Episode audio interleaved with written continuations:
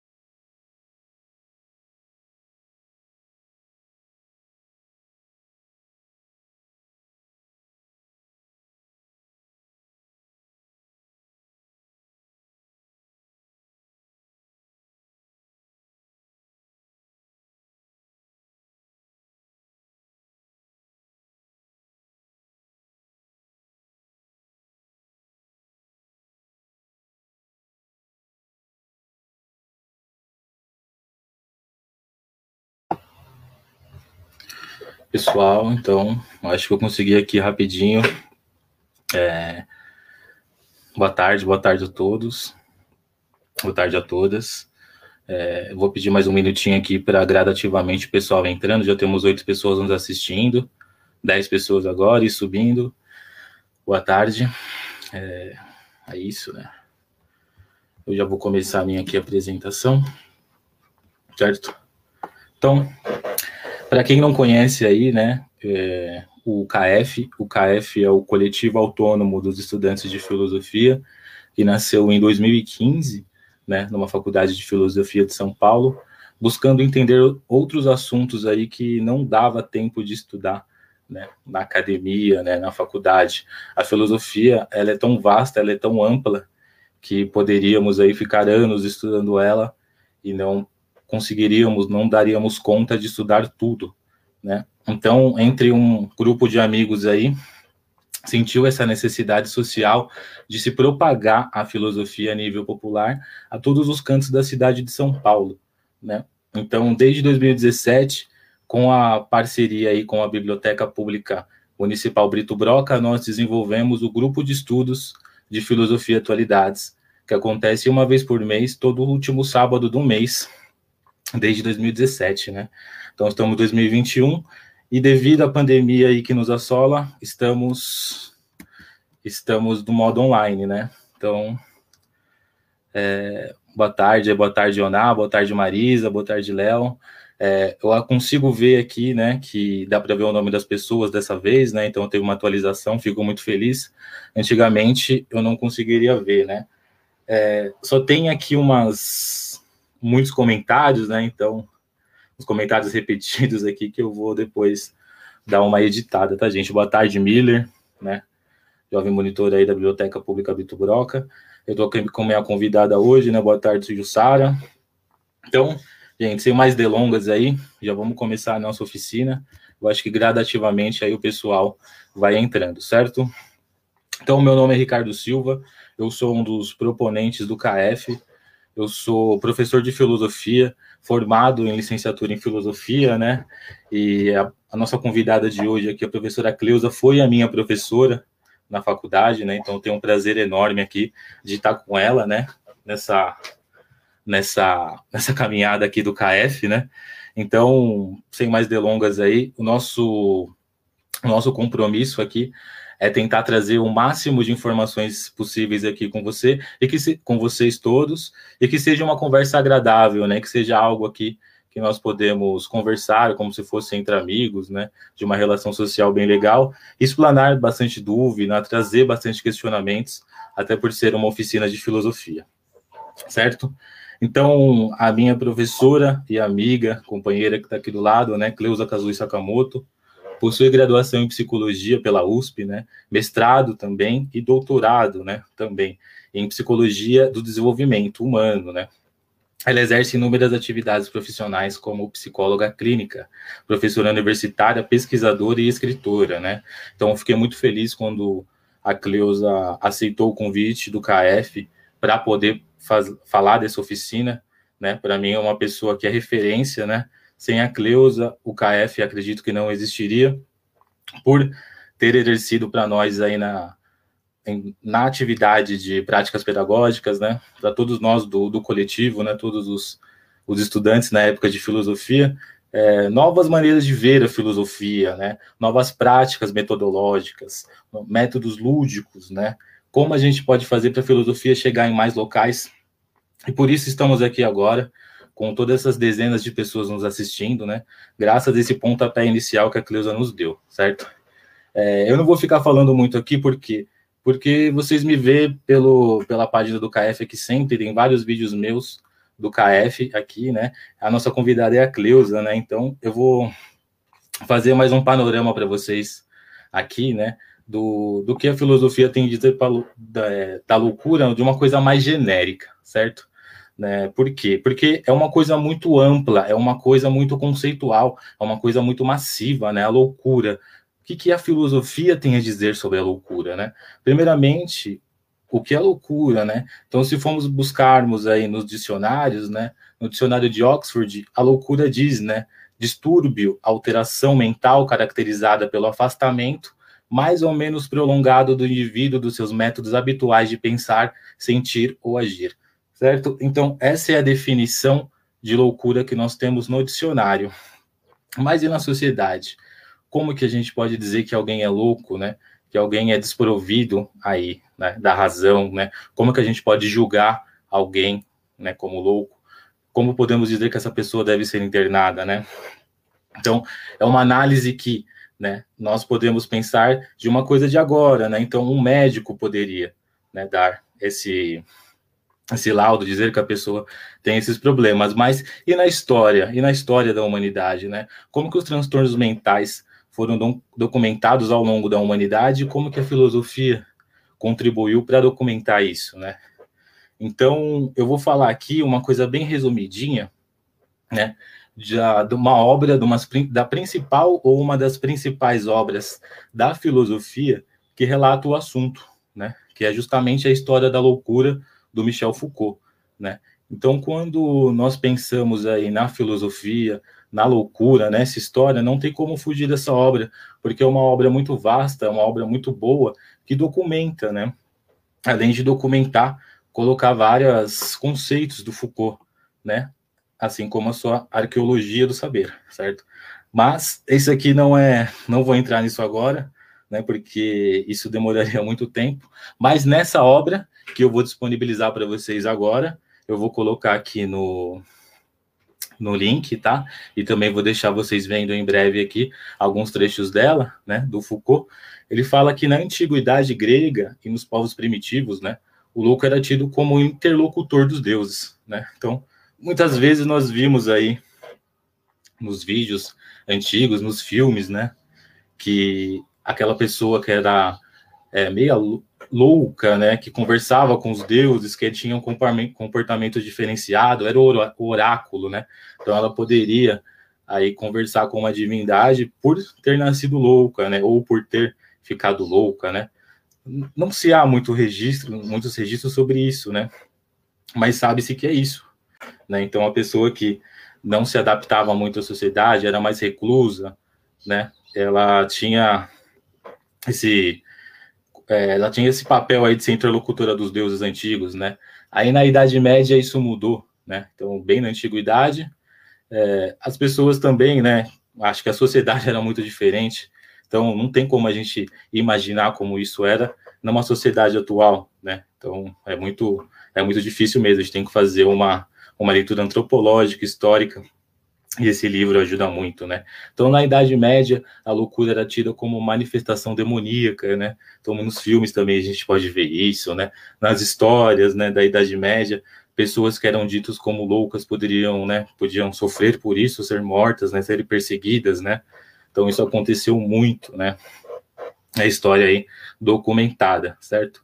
Aí, né, um pouco depois da Idade Média, aí nos séculos 17 e 18, no Renascimento, né, a loucura era diagnosticada como uma reclusão, sanatórios e prisões, né? Então era a época de prender quem dito que era louco, né? Então as pessoas aí que eram intituladas loucas ou não, né, ou que tinham algum desafetos com outras pessoas, né? Então poderiam ser internadas em sanatórios ou prisões, né? Então o aprisionamento começa aí, certo?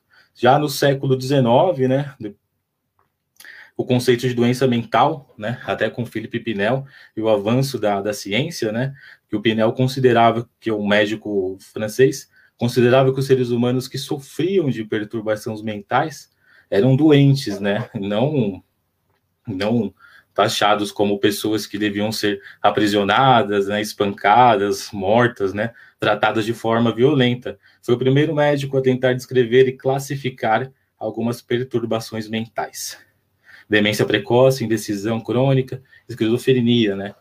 Então, somente no século XIX para o século XX, né, a psiquiatria e o avanço da indústria farmacêutica começa a mudar esse tipo de concepção de louco, né? E mesmo assim, é, é documentado aí, né? Sabe-se que ainda, né? Hoje também ainda tratam de forma violenta, né?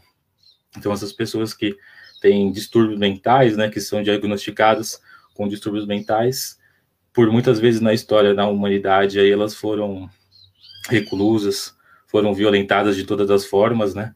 Até que, né, o avanço da ciência inventou os, os remédios que puderam acalmar, né? Então, para chegar até lá, né, é um livro muito grande, é um livro muito denso, que eu vou disponibilizar para vocês agora. É, temos 46 pessoas assistindo, né? Ó, alguns anos atrás, os alcoólatras eram internados no Pinel. É, não só os alcoólatras, mas todas as pessoas, né, que eram socialmente, né, não aceitas, né, umas pessoas que eram mais marginalizadas também, né, então, historicamente, a gente sabe que isso acontece, né, já aconteceu e ainda acontece, e é trágico, né, mas é, a gente tem que tem que estudar o máximo que aconteceu para que isso não se repita, né? Eu quero mostrar aqui para vocês, então, né? É, tem gente, tem, tem uns comentários aqui, ó, muito grandes. Ó, eu acho que isso aqui, é, não sei, ó, de onde que é isso, essas pessoas aqui colocando isso. Eu vou tudo dar uma excluída, tá? Porque eu acho que talvez já roubou alguma coisa assim, então eu queria pedir desculpa às vezes acontece isso nas transmissões, né? Mas as 47 pessoas que estão assistindo aí, né, eu queria agradecer pela presença. É, o certificado também de participação, por favor, né? Eu vou escrever aqui onde vocês devem mandar o nome completo. Né, eu peço que manda somente o nome completo para o coletivo kf@gmail.com. Então eu vou colocar aqui. Isso é muito importante, certo? coletivo kf@gmail.com. Eu vou mostrar aqui para vocês. Então, quem precisar de certificado de participação aí, por favor, certo? Então, vou disponibilizar também aqui para vocês. É, o Sanatório de Barbacena, exatamente, né?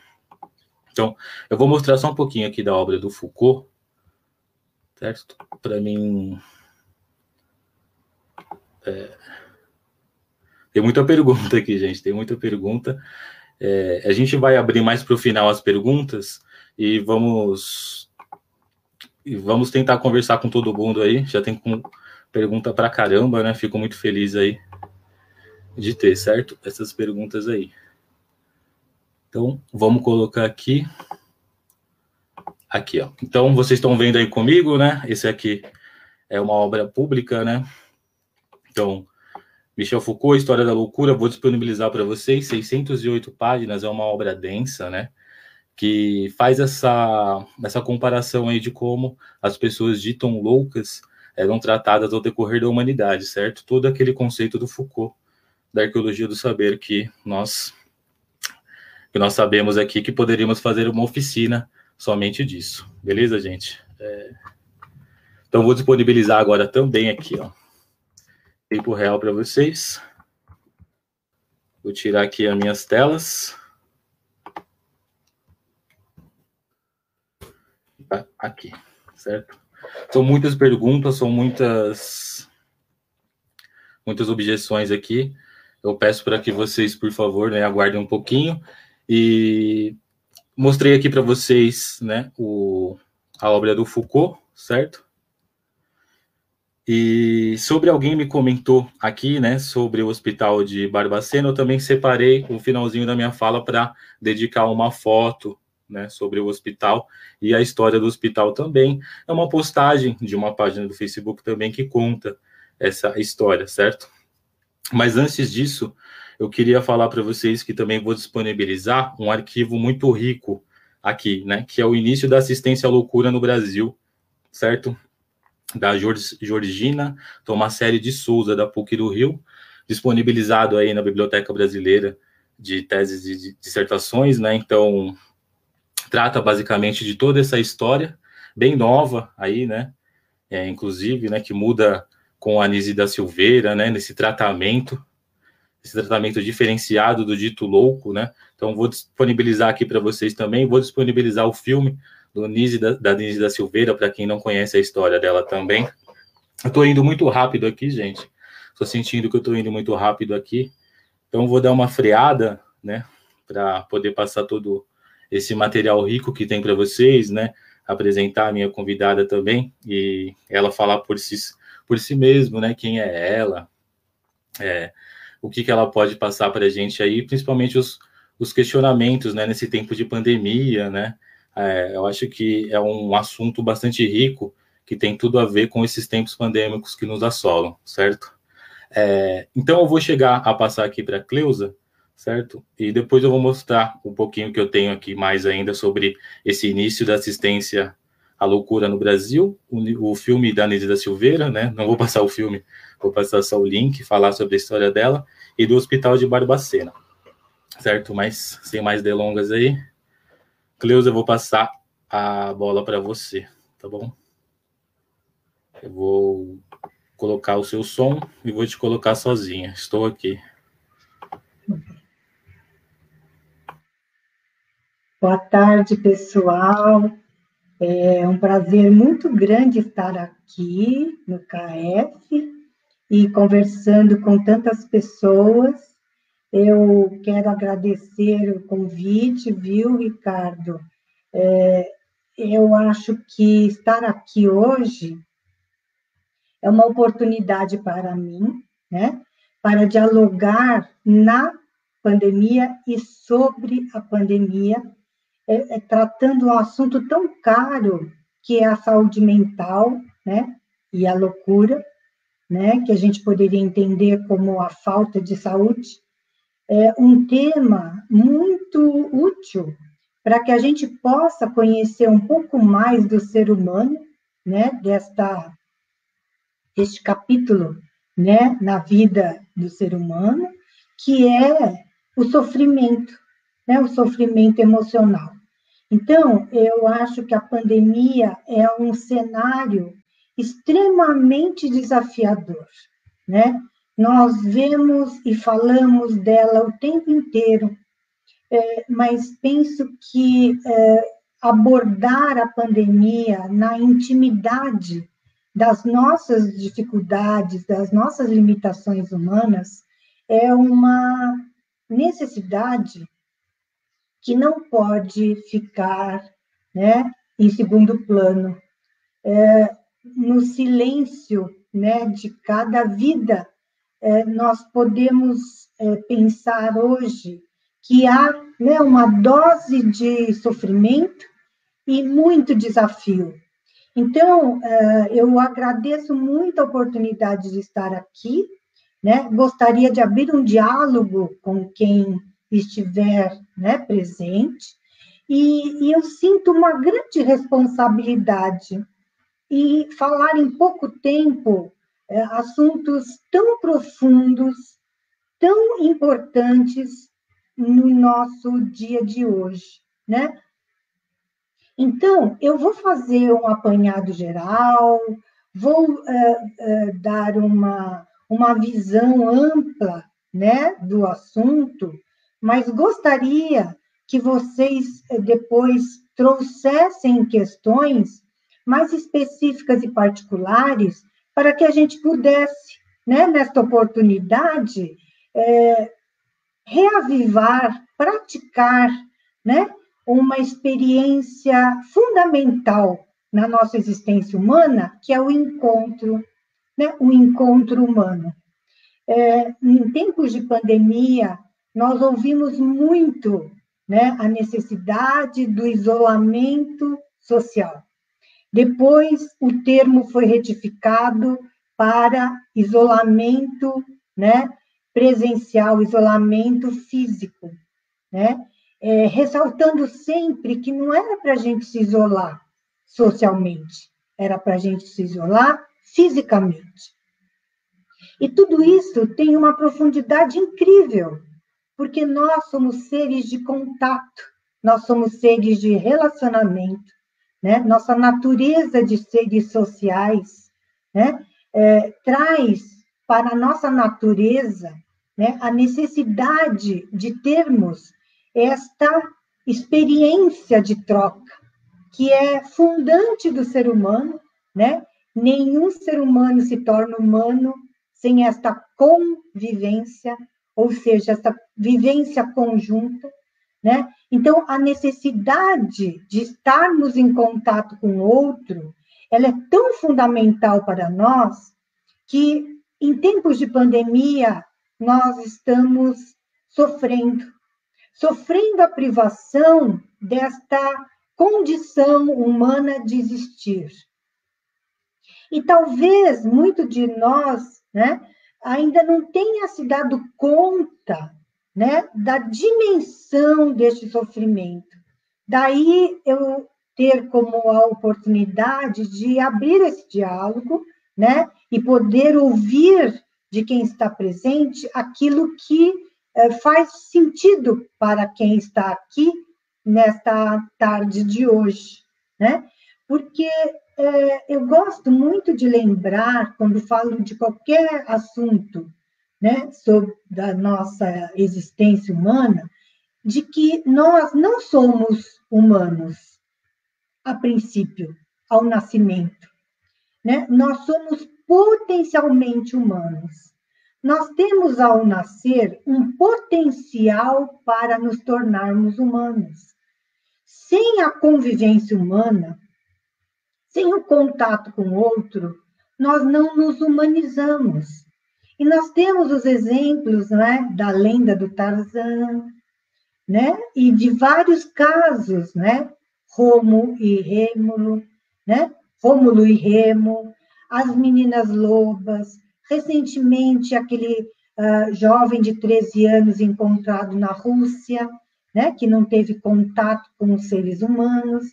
E esta condição de privação da convivência desde o nascimento não nos capacita né, a nos tornarmos humanos, integrados ao nosso modo de viver e à nossa convivência social, né, de modo a alcançarmos né, um status e um modus operandi né, em que nossas capacidades são desenvolvidas e nós podemos realizar as nossas potencialidades.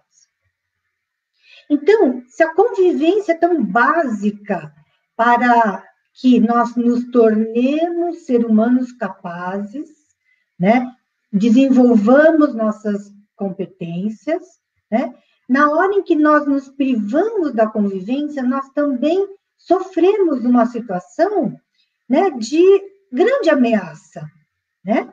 Tanto que a maior punição para um ser humano é a privação social, é o isolamento, é a marginalização, é a exclusão social, né? Nós adoecemos quando vivemos esta situação. E na pandemia, nós estamos enfrentando isso. Né? Inclusive, eu já ouvi, vocês também provavelmente, várias metáforas, né? De que nós estamos vivendo a pandemia do Covid-19 como se fosse uma guerra, né? Há um clima de guerra, de enfrentamento de situações extremas, né? De administrar uma, um cotidiano bastante opressivo, como se estivesse numa, estivéssemos numa guerra numa terceira guerra mundial que atinge todo mundo, todos os países, né? Mas aí eu fiquei pensando também, essa metáfora da guerra é muito boa, mas eu pensei uma vez, ah, mas a pandemia também é uma escola. Né? É uma escola em que nos impõe várias disciplinas, que nos apresenta várias lições e que uh, apresenta também, né, exige várias provas, né? Nós passamos de ano, não é? Nós estamos no segundo ano dessa experiência e que parece que vai perdurar ainda. Então, a metáfora da escola também é muito boa. Aí, recentemente, e por conta desta eh, situação de encontro do KF, eu pensei em uma terceira metáfora, né? Que a pandemia é um incêndio é um incêndio de proporções imensas, é um grande incêndio. E aí pensei que essa metáfora também é muito boa, porque um incêndio ameaça a vida. Um incêndio de grandes proporções, ele afeta a todos os envolvidos, né? Ela exige comportamentos que são não comuns. Ela exige muito equilíbrio emocional, ela exige que nós é, é, coloquemos em ação, né, é, muitas das nossas possibilidades que talvez até desconhecêssemos, tá? E ela impõe tomada de decisões, né, é, bastante determinantes. Então, a história do incêndio, acho que também ajuda a gente a entender o que, que nós estamos vivendo né? E é muito comum nós ouvirmos de nossos amigos, nossos colegas de trabalho, nossos vizinhos, nossos familiares, né? Acho que eu não vou aguentar. Nossa, está muito difícil. Meu Deus, essa pandemia não passa. Quando é que vai acabar? Né? Ainda bem que temos as pessoas otimistas que têm afirmado, né? Vai acabar. Uma hora vai passar né? Mas essa demora em passar, essa expectativa de que vai demorar, né? É um incêndio que vai nos esgotando, né? Vai trazendo uma uma pressão, uma exigência que nos coloca, né, em risco de um colapso pessoal, né? Então, a saúde mental está em risco né? E a saúde física, em consequência, né? Porque sobre grande estresse, a gente também pode, não é? Desenvolver uma situação é, de, é, de falta de saúde física, não é? E essa situação, então, de grande estresse, de um estresse crônico, tem um nome. Chama-se Síndrome de Burnout né? E burnout quer dizer queimar para fora, queimar por completo, exceder né, este incêndio. E então a gente poderia pensar né, nesse risco que nós estamos correndo, tá? Além do grande número de pessoas né, que têm sofrido de depressão, que é a doença número um no mundo hoje, é, e que aumentou os casos com a pandemia, né? E é interessante pensar que a depressão, ela não é sinônimo de tristeza. A depressão é uma é, alteração né, desfavorável do estado de saúde, quer dizer, é uma situação de não saúde, em que nós temos né, sinais de é, alteração negativa física, né, e emocional. Emocionalmente, porque nós nos tornamos, é, nós vamos nos tornando neutros, incapazes de lidar com a afetividade. A depressão pode começar com uma tristeza, pode começar com uma experiência de perda, mas ela progride para uma neutralização da nossa capacidade de lidar com os afetos. Então, ela é uma doença afetiva, né, que também afeta o nosso físico. Porque na depressão, nós temos uma uh, falta, né, nós desenvolvemos uma falha na produção de um hormônio extremamente importante para o nosso bem-estar. Este hormônio chama-se serotonina. Com a falta da serotonina, então, a pessoa que está com depressão, ela começa a se sentir mal, indisposta, ela começa a ficar desanimada, sem ânimo, né? E ela começa a ficar neutra, né? Incapaz de é, dar uma resposta afetiva, tá? E essa neutralização, sem dúvida, vai atrapalhar a convivência dela.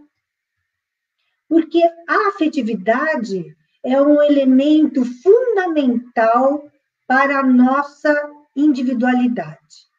A partir daquilo que a gente sente, seja positivo, seja negativo, nós temos um elemento muito importante para tomar decisões né? Porque nós decidimos e nós entendemos, nós fazemos a leitura do mundo através daquilo que nós sentimos.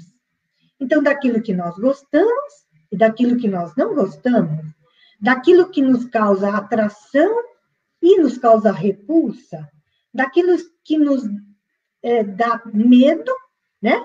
E daquilo que nos causa é, é, digamos, tristeza, né? Então, a, o afeto, ele é muito importante para temperar a vida, mas para sinalizar os significados das coisas para nós. Então, uma pessoa que fica deprimida, né? E, e, vamos entender que não é sinônimo de ficar triste, ficar um pouco assim desanimada, não. A depressão é uma doença, uma patologia, é uma disfunção, é um funcionamento alterado. E, portanto, eu fico à mercê dessa alteração negativa, eu fico sem poder contar com esses elementos na minha experiência de, de existir e de viver. Mas nós também temos um outro uh, quadro, né, muito comum hoje, e, e bastante acentuado, aumentado com a pandemia, que é o transtorno de ansiedade generalizada, né? E o que é ansiedade? Ansiedade é apreensão, é temor. Ansiedade é antecipar uma ameaça, algo que a gente se preocupa, algo que está no horizonte daquilo que é, nos tira o equilíbrio. Então, uma pessoa pode, não é, devido a uma situação difícil, ficar apreensiva com o seu futuro, com o que pode acontecer com a sua existência, com o que pode acontecer com seus familiares, com o que pode acontecer com, a sua, com o seu trabalho, e esta ansiedade vai se ampliando e se generaliza, a ponto da pessoa ter crises, né? O que são crises? São situações de, de uh, experiências agudas, quer dizer, que se intensificam, né? E na ansiedade nós temos vários sintomas físicos e psicológicos. Então, você pode ter batimentos batimentos cardíacos que se aceleram, uma respiração ofegante, sudorese, você pode ter ideias, né? Sua mente fica acelerada, você tem uma sensação de intranquilidade, você pode começar a ter né, ideias, tá? Que te invadem a mente de temores, né? Muito exagerados e que vão trazendo desdobramentos, insônia, né? E insegurança, irritabilidade, não é? E, e tudo isso perturba o nosso cotidiano.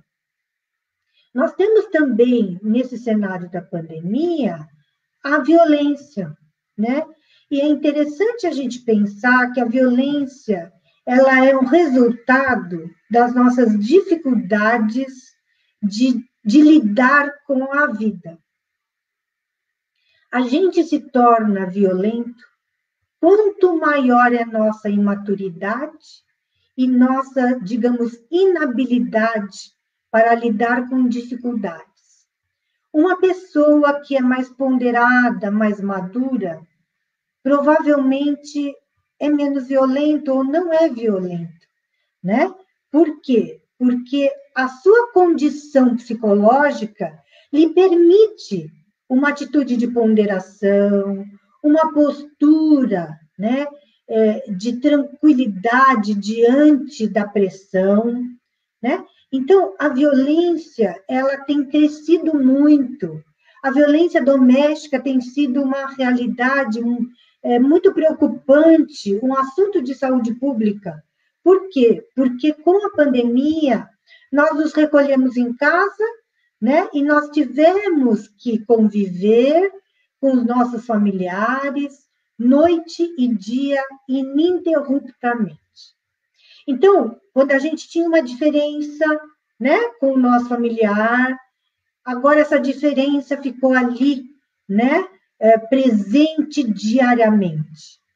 A nossa exigência né, para tolerarmos as dificuldades do outro e sermos tolerados nas nossas dificuldades aumentou tremendamente.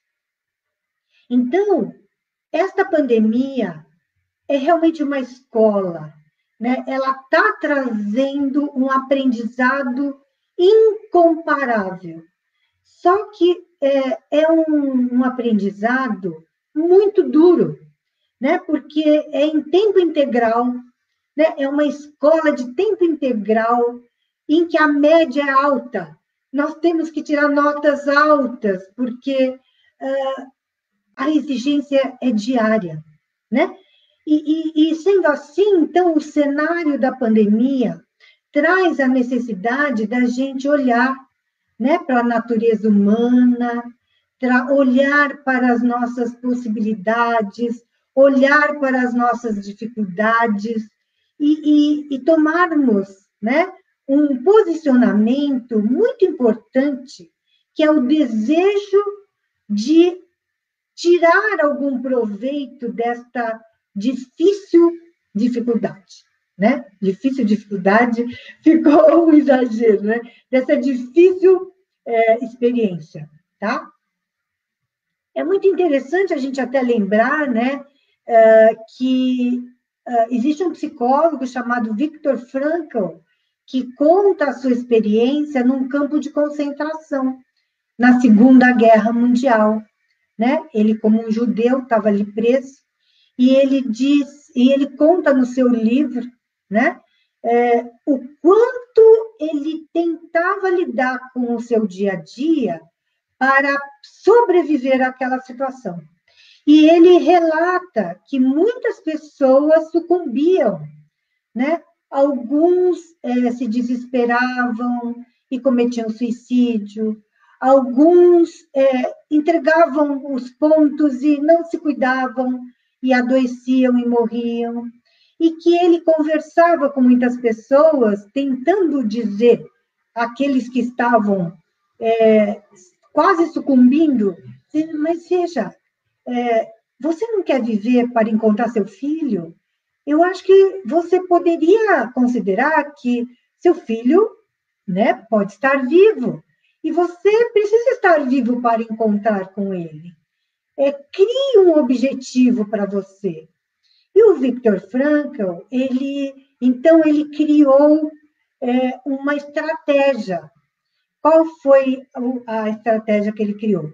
ele construiu na sua mente um local no qual ele dava palestras diariamente sobre os assuntos que ele conhecia para uma plateia que ele imaginava existir. E assim ele se fortalecia para enfrentar aquela situação de adversidade, né, desenvolvendo a sua resiliência, a sua capacidade, né, de fazer, né, do limão a limonada, né? Porque a resiliência é uma capacidade muito lembrada nos dias de hoje, muito valorizada entre os brasileiros, né? Porque a resiliência é a nossa capacidade de, diante da adversidade, é, tentar desenvolver uma ferramenta pessoal, uma forma de superação. E nós, brasileiros, temos muito viva esta capacidade. Né? E esta pandemia, ao lado do adoecimento, do sofrimento, do desespero, né? do burnout, pode também desenvolver a resiliência, a criatividade, né? Porque a criatividade, ela é também uma capacidade a mais requintada que nós temos, né? É, que se desenvolve diante de um desafio. A gente ouve, né, no cotidiano, a necessidade é a mãe da criatividade. Então, a criatividade também é uma possibilidade né, de uh, conquista né, de competências diante dessa sofrida experiência da pandemia. E falando em criatividade, né, é interessante a gente pensar que a criatividade ela é inerente a todos os seres, né? Então, não existem pessoas mais criativas ou menos criativas. Existem pessoas que se dedicam mais ao desenvolvimento da criatividade e se dedicam menos. Existem pessoas né, que estimulam mais ou menos essa capacidade. Porque criatividade é inerente a estar vivo. Para estarmos vivos, nós temos que criar várias coisas o tempo inteiro. Nós vivemos um dia depois do outro. E somos nós que criamos o nosso dia, né? Assim como fomos nós que criamos o nosso eu. Então, como eu dizia agora há pouco, nós somos seres construídos, né? Nós somos seres que tinha a, tinham ao nascimento a potencialidade, né, de sermos uma, uma individualidade singular porque nós somos seres únicos. Né? Não existe no mundo ninguém igual a cada um de nós e nunca existirá. Nós somos um conjunto único, né? Que tem uma genética e que tem uma história. E a genética com a história define a nossa personalidade. E esta personalidade é que vai é, percorrer a sua trajetória existencial. E é essa personalidade que constrói a sua saúde ou a sua não saúde. Então, a boa, a boa notícia da psicologia é que se nós somos seres construídos, nós podemos nos reconstruir. Então, quando a gente adoece, a gente pode recuperar a saúde. Quando a gente enlouquece, que quer dizer a gente se desorganiza, a gente se desestrutura, este eu, esta personalidade que é construída, ela sofre um colapso. Então, a loucura nada mais é do que uma crise de desestruturação. Por isso é que muitas vezes, quando a gente tem uma crise emocional, ou quando a gente enlouquece, falando no senso comum, né, a gente se despersonaliza. Ou seja, a gente perde momentaneamente essa configuração do eu que nós construímos. Então, por isso que é muito comum quando a gente compartilha, convive com pessoas que adoecem, né, é, psiquicamente, que têm um distúrbio é, psiquiátrico, que sofre um episódio de um colapso de loucura, a gente diz, nossa, ficou irreconhecível, né? E quem tem a experiência de ter em casa, né, alguém que sofre de doença mental, sabe muito bem disso. Que as pessoas que sofrem de doença mental, muitas vezes crônicas, então precisa tratar a vida inteira, né? O que não é geral. Existem pessoas que têm uma única crise na vida, tem pessoas que têm uma predisposição e não têm nenhuma crise. Tem, uma, tem pessoas que começam a ter uma crise e é, preventivamente, rapidamente procuram ajuda e não tem a crise. Né? Então, tem todas essas variações. Essas pessoas né, que convivem com esses episódios sabem muito bem que uma pessoa em colapso psíquico, ela fica irreconhecível. Ela não é mais né, é, é, percebida com o seu jeito habitual. Por quê? Porque toda essa construção do nosso eu sofreu um colapso. É este eu que estava organizado, que tinha um jeito de ser, que tinha uma forma característica de fazer as coisas, é, tem um momento de suspensão, tem um momento de inexistência, né? E aí precisa ser assistido. Esta pessoa precisa ser assistida, né? Opa, acabou, acabando a bateria aqui. Esta pessoa precisa ser assistida para voltar àquele modo de ser característico. Então, a boa notícia é que nós, como seres imperfeitos e falíveis, nós todos estamos sujeitos a termos um colapso físico e psíquico. Mas a boa notícia é que isto pode ser revertido. A saúde, né, ela é dinâmica, ela é um estado, ela é um resultado. Então, nós podemos perder e resgatar, tá?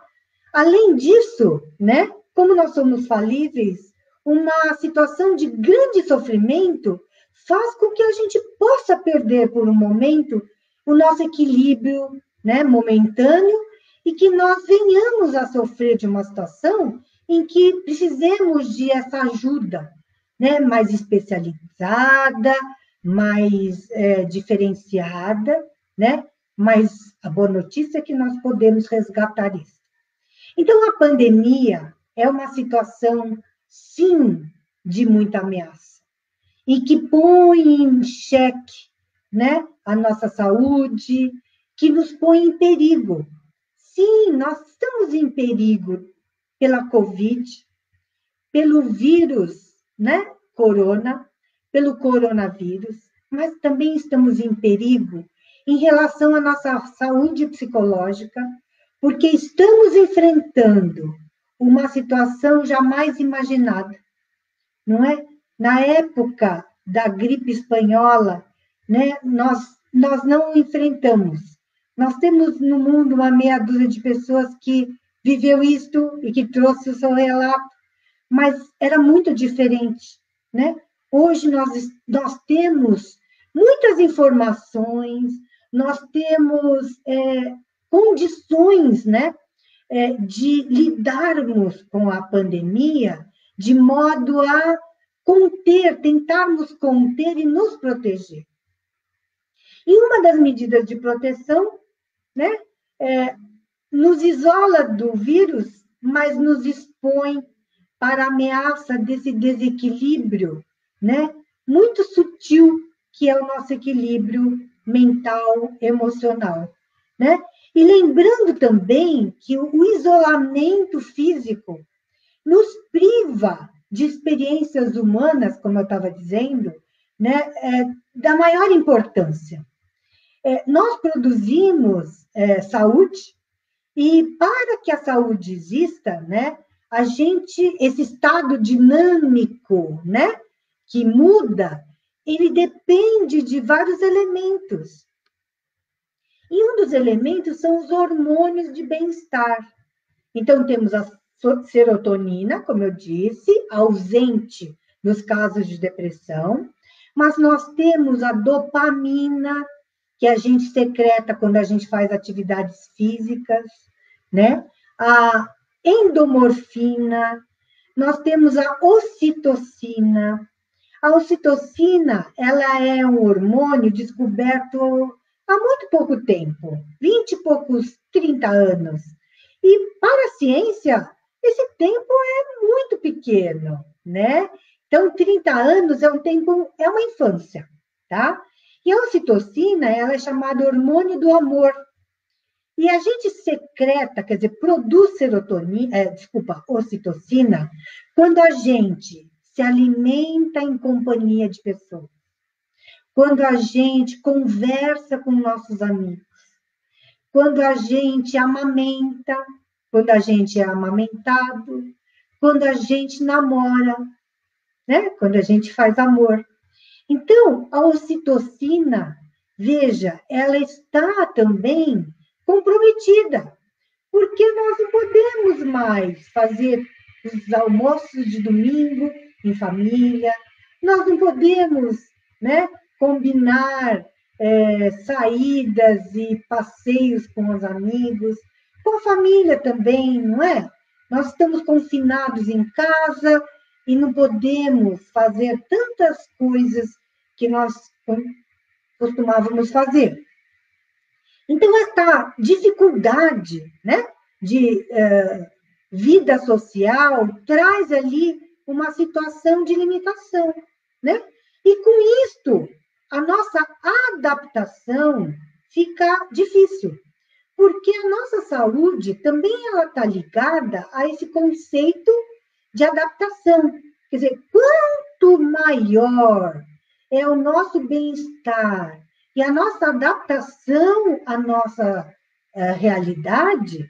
Então, a gente tem um emprego que a gente se sente bem, a gente tem uma família, que a gente tem uma, uma vida harmoniosa, a gente tem uma vizinhança, tem amigos, é, quer dizer, está tudo é, acomodado favoravelmente, a gente se sente é, seguro, seguros, adaptados. A gente perde o emprego, a gente perde um familiar, um familiar adoece, um familiar tem Covid, falece. A gente é, não pode sair de casa. A nossa adaptação vai sendo colocada em risco. Então, esse equilíbrio que nós é, costumamos manter vai né, sofrendo uma ameaça.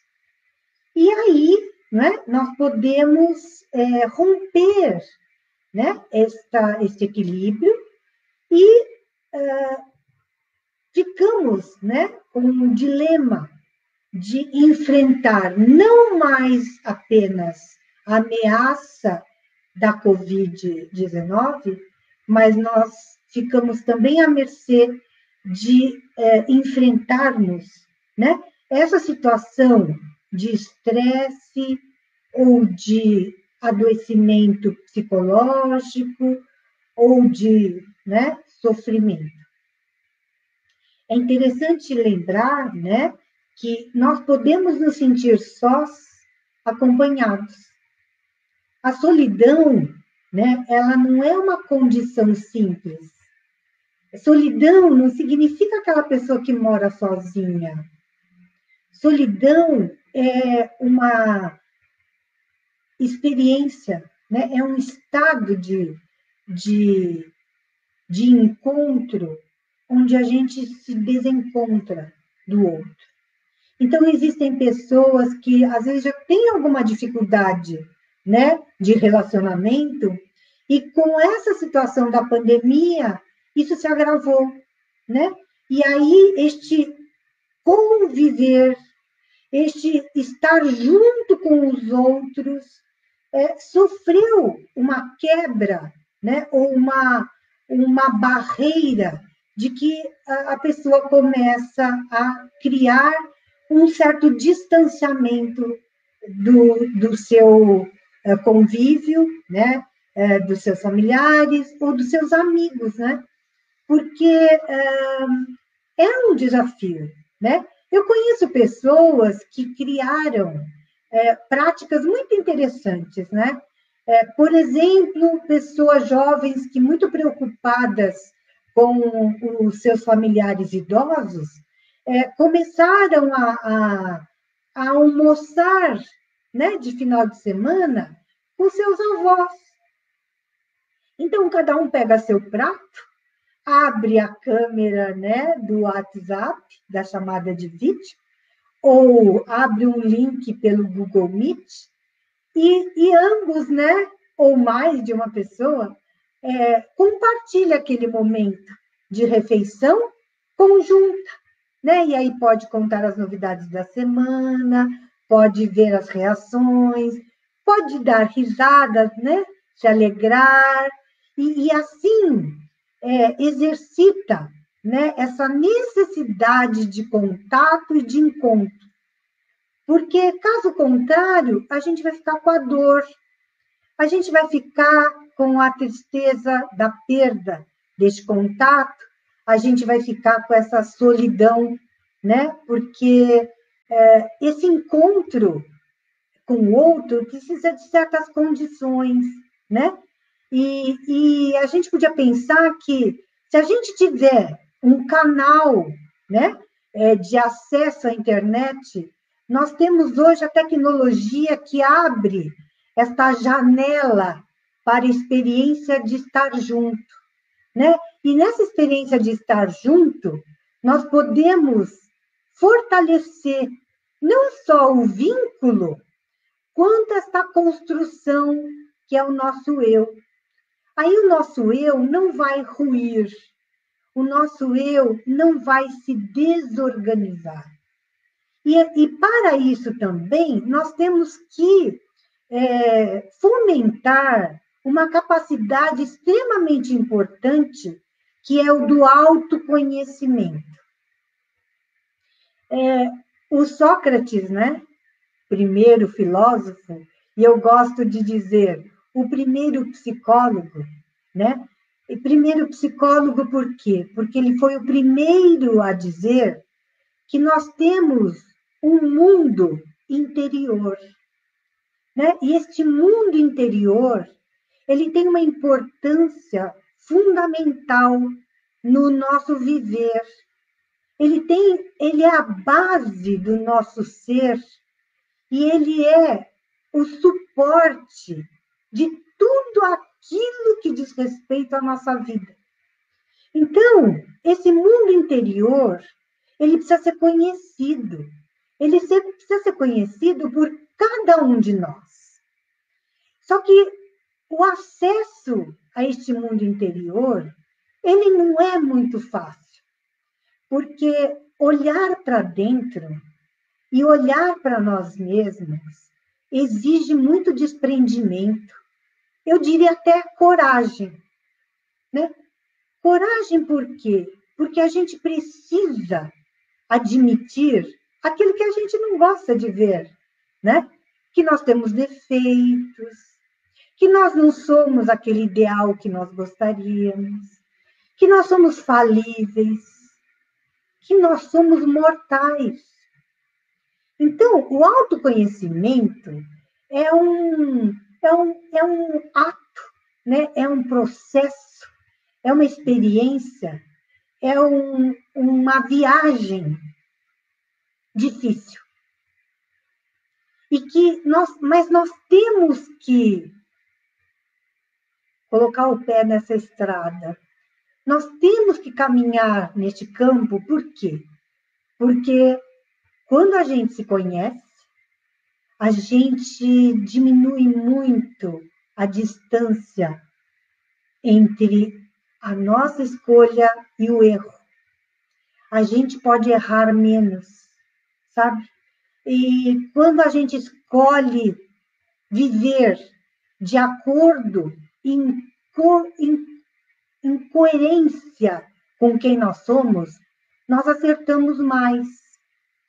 É, talvez seja mais difícil, mas o resultado é muito melhor. E o autoconhecimento é, a gente pode obter com essa conversa franca com a gente mesma, sabe? Com esse diálogo interior, que é muitas vezes parar, né?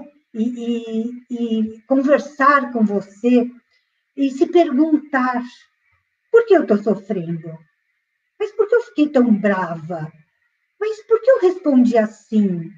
Mas por que fiquei tão magoada? Mas por que eu respondi atravessado? Nossa, eu agredi, eu feri a pessoa. Meu Deus, eu nem me dei conta. Todas essas ideias, essa conversa íntima, abre um campo de possibilidades para que a gente comece a ficar de um tamanho real.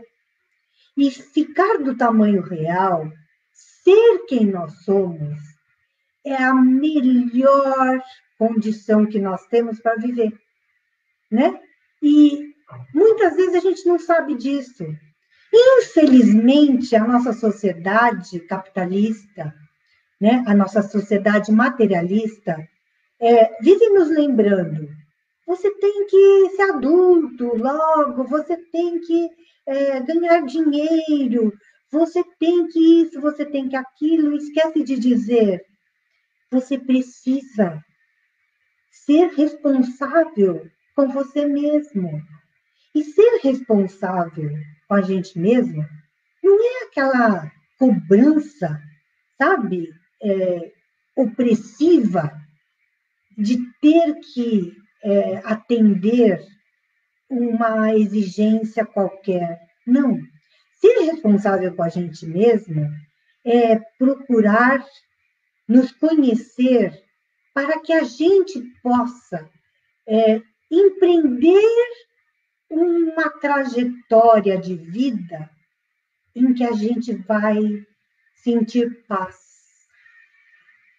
E na medida em que a gente encontra pontos de apoio para que a gente fique em paz com a gente mesma, sem perceber, a gente vai criando uma aura, né? de paz entre os nossos relacionamentos. E quando a gente tem né, essa vivência de relações construtivas, cooperativas, fraternas, o mundo fica um lugar mais tranquilo, menos competitivo e mais justo. Né? Porque a gente vai pensar e estar bem, mas a gente também vai querer que o outro esteja bem. E é muito importante a gente é, ter em vista que a saúde mental ela é construída dentro de relações, porque nós somos seres de relações. Então, burnout acontece em ambientes que não são saudáveis. Mas burnout também acontece, né, que é o síndrome de esgotamento profissional, o estresse crônico. O, o, burnout acontece em ambientes não saudáveis, mas em pessoas despreparadas. Pessoas que não se ocuparam de se tornarem íntimas de si próprias, sabe? Então, pessoal, eu fico pensando que a pandemia é sim um grande incêndio em que a gente pode sair é, dela, né, desse, desse incêndio, é, talvez um pouco chamuscado e machucados, mas a gente pode sair muito mais conscientes e mais saudáveis psiquicamente. Mas para isso a gente tem que recuperar algumas coisas que nós estamos perdendo e que a filosofia inspira muito. Porque a filosofia, ela nos instiga a pensar sobre a vida e sobre o que é essencial. Então, é, para que a gente tenha saúde mental, a gente precisa também aprender diferenciar o que é essencial do que é secundário. Às vezes a gente briga com o que é secundário. A gente tem as rusgas com as nossas é, famílias, é, com os nossos companheiros de trabalho, com os nossos vizinhos, até com os nossos amigos a gente briga, né? É, por coisas que não são essenciais. Então, gente, a pandemia está tá aí para dizer: ei, para e pensa o que de fato importa. E vamos relevar para o segundo plano é o que é do segundo plano. E também a pandemia está trazendo nessa, nesse apelo do que é essencial o sentido do valor da vida, o sentido do valor pessoal, porque a gente nunca teve tanto medo de perder alguém querido e também de morrer e de deixar desamparados aqueles que dependem de nós, né? Então, vamos pensar, valorizar aquilo que tem valor e vamos resgatar o significado de valor o valor pessoal, o valor social, é, as virtudes, né? E aí eu fiquei pensando, para encerrar, falar algumas coisas, né? É, que parece que estão fora de moda, porque eu não estou ouvindo mais, mas que eu aprendi desde criança o quanto é importante para a gente viver, para a gente se tornar humano e desenvolver cada vez mais o nosso senso de humanização. Algumas coisas como a amizade. Como a amizade é preciosa. Um amigo, pessoal, é, vocês vão concordar comigo, não tem preço. Não. E um amigo, não, nós não podemos é, determinar. A amizade é uma experiência espontânea. Ela é uma das coisas que tem o melhor que nós temos é, dos seres humanos, né? Porque a amizade ela é, é algo que brota do encontro.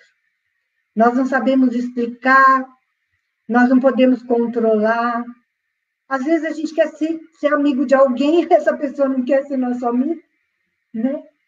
Mas a gente tem amigos que acontece a magia da reciprocidade. E a reciprocidade é algo da nossa humanização, é algo da nossa natureza humana, né?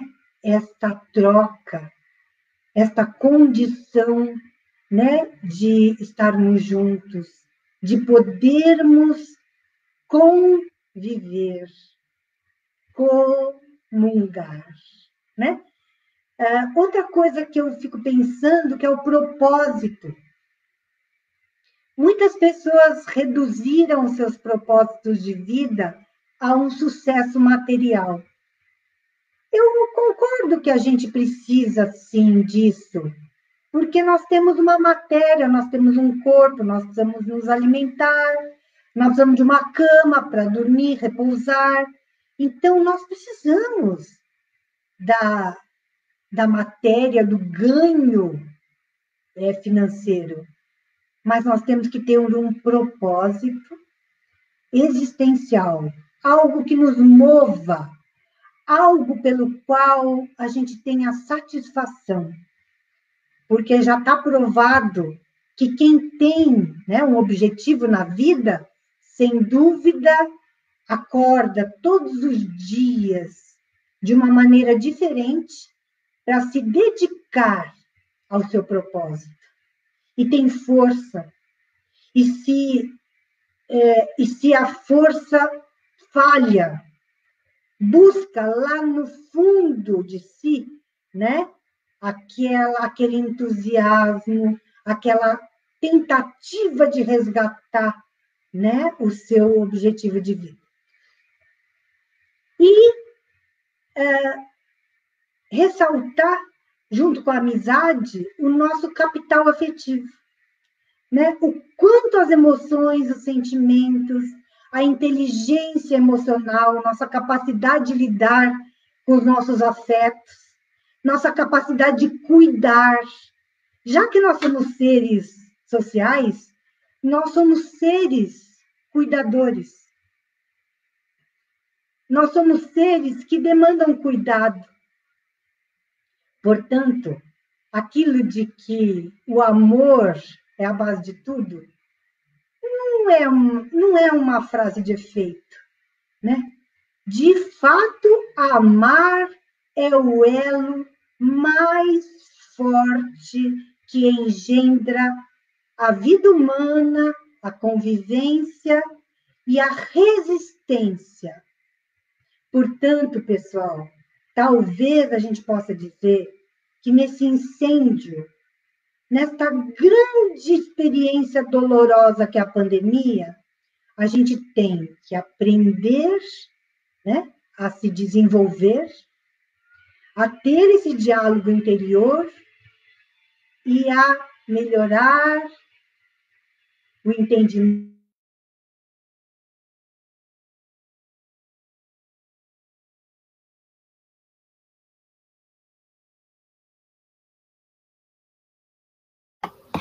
parece que teve é, um problema aí de conexão com a professora Cleusa, né? Então, enquanto ela não volta, eu posso falar aqui sobre as perguntas, pelo menos as que eu consigo responder, certo, gente? Então, provavelmente daqui a pouco a Cleusa volta aí. Eu vou aguardando aqui, né? É, já está no finalzinho da fala dela aí também, mas eu vou começar a falar os primeiros comentários aqui, né? Boa tarde a todos, primeiramente. Amanda Guiar pergunta aqui, né? Que máximo vocês têm grupo de estudos, discussão, Facebook, página? Sim, né? Nós temos. É, no próprio Facebook, aqui na página do, do, da Biblioteca Brito Broca, você pode encontrar aí, né? O evento conjunto com o KF ou então só colocar Coletivo KF no Facebook. No WhatsApp temos o grupo de estudos de filosofia e atualidades também. Caso você se interesse, nós inserimos vocês. Né? Tem Instagram, tem tem todas as mídias sociais aí que que temos aí. A professora voltou, né? Eu já estava falando um pouquinho das dúvidas aqui, mas acho que é bom você finalizar. O que, que você acha da é, finalizar a sua fala para a gente voltar para as perguntas, né? Para não cortar você, pode ser? Sim. Na verdade, eu achei que eu tinha finalizado. Não sei o que aconteceu aqui. Desligou o meu computador. Ah, né? Essas coisas acontecem mesmo. É. Né? O mundo real é então, é assim, sempre acontece. Bom, na verdade, eu gostaria só de convidar todos, né? É, que aproveitemos a experiência da pandemia para a gente é, exercitar a construção, fortalecimento da nossa saúde mental. Seria isso. Certo. É, muito obrigado, Cleusa. Eu vou agora para as perguntas. Eu respondi a primeira da Amanda aqui. Né? Eu vou ver mais, pelo menos as principais aqui. Se faltar alguma, pessoal, é, a gente responde depois pela página do, do coletivo. Né? Vanessa Sanches, obrigado aqui pela observação, me deu uma corrigida. É, Amanda, mais uma vez aqui, ó, como os loucos passaram de oráculos a indesejados, né? Então, segundo Foucault, com o cristianismo aí, né, em Roma, né, é, já começaram a ter os maus olhos aí para os oráculos, né? Então, isso historicamente aí, né, com a ascensão aí da, da colonização, né, com a ascensão do cristianismo aí também, os oráculos aí já não tiveram mais espaço, tá bom? É, acho que a Maria aqui fale um pouco sobre Basaglia e a mudança de postura diante. Não sei se você consegue falar sobre isso, Cleusa. Eu realmente não conheço, né? Eu fale um pouco sobre Basaglia e a mudança da postura diante da saúde mental. Sim, na verdade, assim, é, com a tentativa, né, de mudar a situação de exclusão social, de internação, né, de é, marginalização da, dos, das pessoas com distúrbios mentais, é, houve essa, é, vamos dizer assim, essa tentativa de é, tirar, né, da internação e da cronificação.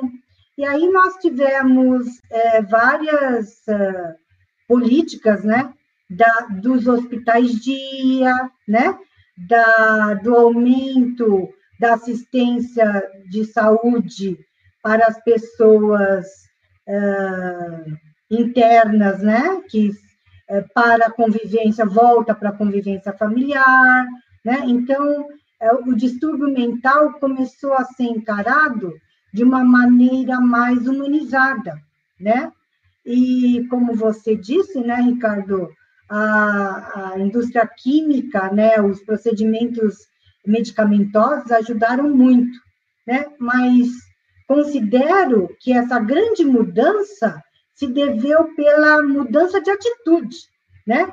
O, o, o indivíduo é, com distúrbios é, psiquiátricos, né?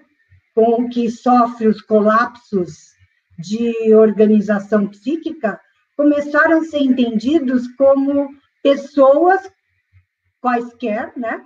e que poderiam superar essas situações, né? Eu acho que essa visão muito mais humana, né? É, sem separar, né? Olha, eu nunca tive uma crise, então você é louco, eu não sou, ou eu não tenho nada a ver com isso. Eu acho que a visão da saúde mental, ela ficou muito mais realista, muito mais é, justa, né? Ah, pensando como uma alteração é capaz de afetar qualquer um e capaz de ser assistida e, e não precisar excluir da sociedade nos sanatórios que só cronificam, né? Sim. É, o João Vitor fala aqui, né? Não sei se você consegue falar algo sobre, fale algo sobre o lado espiritual, o despertar, né? Tem alguma coisa que você consegue falar aí? Sim, eu acho que assim, a espiritualidade, que é diferente de religião, né? A espiritualidade significa você dar um significado para a sua vida, né? Então, eu considero, né, que nós somos seres que têm uma espiritualidade, porque cada um dá um sentido para a sua vida, né? É, alguns fazem trabalho social, alguns se dedicam né, é, para causas humanas, ou mesmo pessoas que trabalham em diferentes assuntos, mas têm um engajamento né, com essa família humana né, e esse sentido maior de que nós estamos conectados uns com os outros, né? Então, eu acho que a saúde mental, ela depende também dessa espiritualidade, sabe? Então, eu, eu penso que quem tem né, uma espiritualidade uh, pode estar tá conseguindo manter um suporte interessante para a sua saúde. Né? Muito obrigado pela por conversar aí, né? Por explanar tão bem, né? Eu acho que fica muito bem respondido, né? É, mais uma contribuição aqui da Vanessa, né? Vanessa, obrigado por mais uma contribuição. Eu também assisti esse documentário, né? E também tem um livro, tem um ótimo livro que conta a história do manicômio de Barbacena, de Minas Gerais, né? Que indica o Holocausto brasileiro, né? Então fica aí a dica aí também. Eu cheguei a postar aqui pelo perfil da biblioteca, né? A história do, do hospital, né? Como sugeri para vocês aqui, até para ganhar tempo. Então eu vou procurar é, mais alguma pergunta aqui, né? Ó, é, Posso aproveitar falar uma coisa, ah, Ricardo? Por favor. Tem um filme que é um pouco antigo, mas traz muito bem ilustrado, chama O Bicho de Sete Cabeças. Sim, é, conheço. É um filme sobre, não é, transtorno sim, mental. Verdade, é muito né? interessante, né? Muito ilustrativo. É, é uma contribuição aqui da Alessandra também, né? Ó, como professor estadual em ensino remoto, está sendo um desafio muito desgastante ter contato virtual constante, né? Então, esse contato virtual aí está tendo, tá muito desgastante para todo mundo, né? Essa falta do contato, né? É, tem mais aqui, né? Então, eu, eu, sei que tinha visto uns bem legais aqui, mais um do Léo aqui, né? Ó, eu fico ansioso e me coço o corpo e principalmente a cabeça, uma conselha perturbadora, né? Uhum. Então, um relato aqui do Léo, né? Realmente, né? O negócio é sério. A Maria também, né? A Maria aqui, ó, Maria Malha. Maria Malha, eu queria agradecer aí por todos os seus comentários diante da live, né? É, você comentou bastante coisa aqui e até retificou esse próprio comentário aqui que você colocou. Você fez três comentários bem legais aqui para gente, né? Ó, acho que esse daqui tem mais pertinência aqui. Acho que a professora Cleusa pode falar para gente. Ó. Quer dizer que hoje em dia toda a humanidade vai precisar de remédios psiquiátricos? Será que não seria viável simplesmente nos aceitarmos e acolhermos em qualquer circunstância? Acho um erro tomar remédio para ficar feliz. Temos que viver a realidade e não esse mundo de glamour virtual. E na sequência, Cleusa, ela falou sobre essa mesma pergunta, ó. É, eu peço desculpas e não soube me expressar. Concordo que tem pessoas que precisam de remédios para ter uma vida quase normal. O que eu não concordo é com essa situação que a sociedade quer que todos estejam felizes todo o tempo. É, tudo surto psiquiátrico, a criança com deficiência cognitiva e a banalização da distribuição de remédios, né? Se estou chateado, eu tenho os meus motivos e não vou correr a antidepressivo aceitar que temos dias difíceis é bem melhor que, que intoxicar, né? Então, queria que você pudesse explanar um pouco mais até sobre essa medicação, né, que muitas vezes é prescrita aí, né, é, para as pessoas, eu acho que de um jeito muito inadequado, né? É, qualquer pessoa aí, tipo, se nós, né, muitas pessoas vão procurar aí um atendimento psiquiátrico, logo vai vai sugerir, vai ser sugerido para essa pessoa uma droga que pode deixá-la viciada, né? Sendo que muitas vezes, né, uma conversa, né, poder entender um pouco melhor o problema, nós teríamos um diagnóstico melhor. Eu acredito que você pode falar muito bem sobre isso. Sim, eu agradeço essa pergunta da Maria, né? Porque é, eu acho que ela é muito, é, muito séria. Eu acho que a gente tem que diferenciar né? Alguém que está um pouquinho abalado, com dificuldade, e considerar que essa pandemia está nos deixando, sim, numa situação é, diferente de uma pessoa que tem uma alteração significativa, tá? Eu até falei do colapso, né, como na tentativa de exemplificar isso. É, vou abrir até um parênteses, isso que a Maria coloca também da medicalização da criança, é também muito sério, porque muitas crianças hoje, por não serem abordadas de uma maneira adequada, elas ficam muito impulsivas e ficam muito levadas. Isso é considerado uma hiperatividade e é, por pelos adultos não terem como lidar, elas são medicadas para que elas fiquem mais calmas, mais apáticas. Uh, eu acho isso realmente um problema que deve ser evitado. As crianças não devem ser medicadas para ficarem mais comportadas. A gente precisa é ter um discernimento de qual é a criança que precisa dessa ajuda e qual é a, a situação que precisa de outras abordagens, né? Às vezes, uma criança que é escutada, uma criança que é, é ouvida numa conversa né, particular, bastante atenta, ela pode parar de ser levada, né? Porque ela foi ouvida. Muitas vezes o comportamento vai falar o que as palavras não, não traduzem né? Isso serve para os adultos também.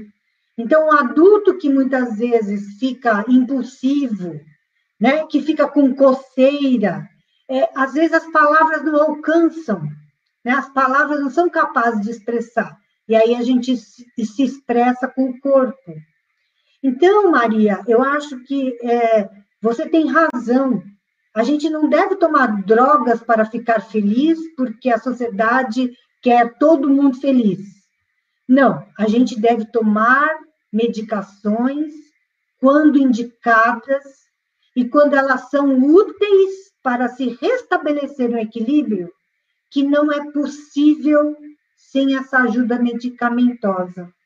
E os médicos e psicólogos estão geralmente equipados para este diagnóstico.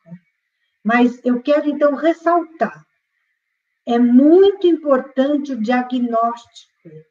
E o diagnóstico não significa você ir ao médico e ao psicólogo, especialmente o médico que vai medicar, né, que vai dar a prescrição da medicação, e assim, porque você está triste, então você vai tomar a medicação de depressão. Não, não, não. O médico, ele terá o compromisso de analisar se a tua queixa, se o seu mal-estar se configura como uma situação de alteração que necessita ser medicada. Olha, há vários médicos que eu acompanho, várias pacientes que é, não foram medicados, que eu peço para fazer uma avaliação e o médico diz: olha, você sim está assim assado, mas eu creio que a sua terapia está dando conta. Vamos aguardar mais um pouco? Eu não vou te medicar agora. Então, essa banalização da medicação, ela precisa sim ser acompanhada e a gente não deve procurar drogas no lugar de responsabilidade e mudança de atitude, né?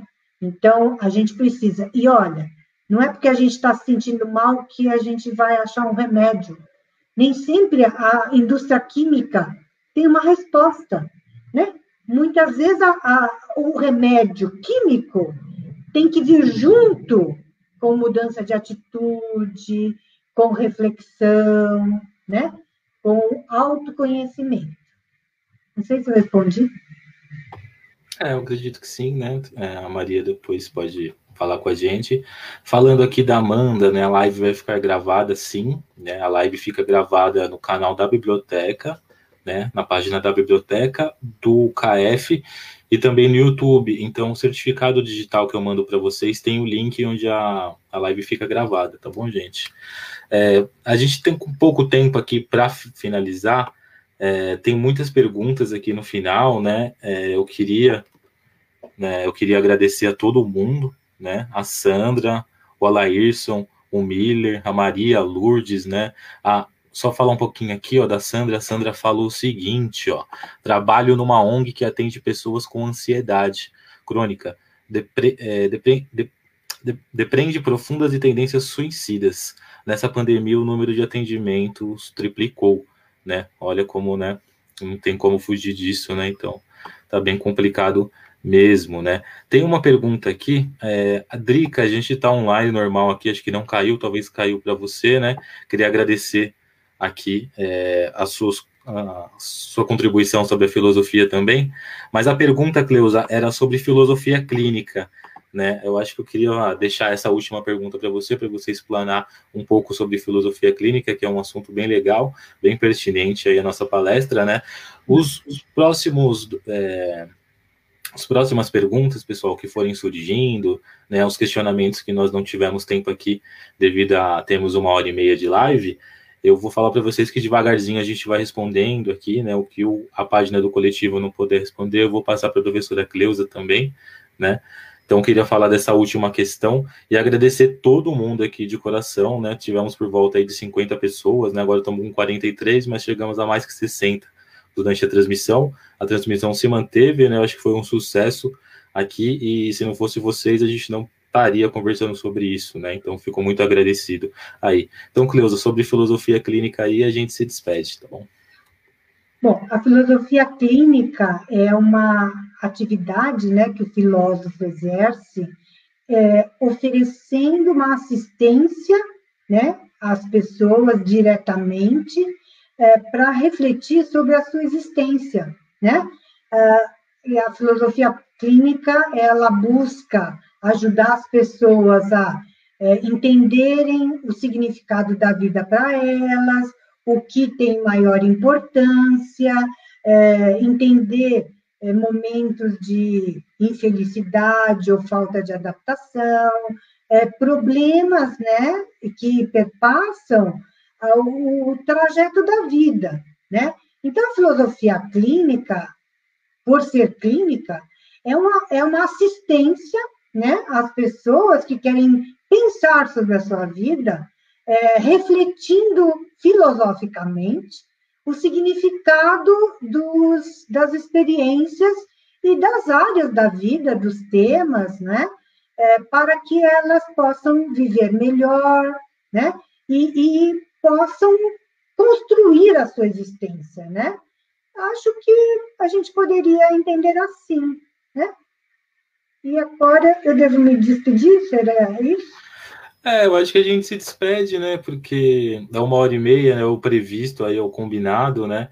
É, eu gostei muito, né? Eu gostei muito. Todo mundo tá, tá agradecendo aqui também, ficou muito feliz, né? Queria que o pessoal aí continuasse acompanhando o canal do KF. Nós, do como fazemos aí o grupo de estudos de filosofia e atualidade, sempre no último sábado do mês, sempre temos um tema pertinente, né, a nossa atualidade aí. Já falamos sobre a morte, sobre o amor, sobre o dinheiro, sobre a loucura, né? O mês que vem vamos falar sobre a ciência, né? Então, a gente se dispõe aqui, né, para poder passar essas, esses questionamentos que tem muito a ver com a filosofia, né? Se fosse ao vivo, né, nós estaríamos lá na Biblioteca Brito Broca, em Pirituba, na zona noroeste de São Paulo, falando sobre isso. Mas essa questão né, de estar online traz essa possibilidade de falar com tantas pessoas, né? Quantas pessoas estão falando aqui agora conosco, né? Eu acho, fico muito feliz, agradeço muito, né? De coração a todo mundo que participou as dúvidas aí, os questionamentos, o que eu puder responder, eu falei que vou responder, né? E vou fazer o certificado para vocês aí a partir de hoje também, a partir de hoje está chegando, né? Então, Cleusa, se despede, por favor, que depois eu encerro aqui, tá bom? Mais uma vez, aí se eu fosse falar tudo de você aqui, eu ficaria falando só bem de você a vida inteira, né? Eu gosto muito de você, você me ajudou muito, me ensinou muito, e acho que todo mundo aqui gostou da palestra. Olha, Ricardo, muito obrigada pela oportunidade, né? É, eu pude aqui estar com tantas pessoas. É, que bom, né, que você deu esse feedback que o pessoal gostou. Eu quero dizer que é, para mim foi muito importante, tá? Compartilhar ideias que possam ter inspirado reflexões, né? E, e, e quero também deixar aqui né, meu depoimento do grande carinho que eu tenho pelo KF e por você, né? Eu me sinto meio uma madrinha do KF, né? E isso é muito, muito prazeroso para mim. Muito obrigada, viu, pessoal? Eu agradeço cada um de vocês e um grande abraço, né? E que todos nós possamos sair dessa experiência da pandemia seres humanos melhores. Boa tarde, viu? Gente, muito boa tarde, muito obrigado. Mais uma vez aí, obrigado principalmente à Biblioteca Pública Municipal Brito Broca por nos fornecer um espaço, por acreditar que a filosofia aí pode ser transformadora e pode ser tão tão legal, né, tão simples aí também. Então, pessoal, nos sigam aí nas redes sociais, acompanhem nosso trabalho. O nosso próximo tema é o que a filosofia tem a dizer sobre a ciência, tá bom? Então, bastante importante aí também. Um convidado também que é um amigo meu também, bem professor, né, que tenho certeza que vai trazer ótimas explanações. Pessoal, muito obrigado de coração. Estou encerrando aqui a live. Em breve ela estará também no YouTube, tá bom? Mandarei o certificado para todos que nos solicitarem no coletivo kf.gmail.com.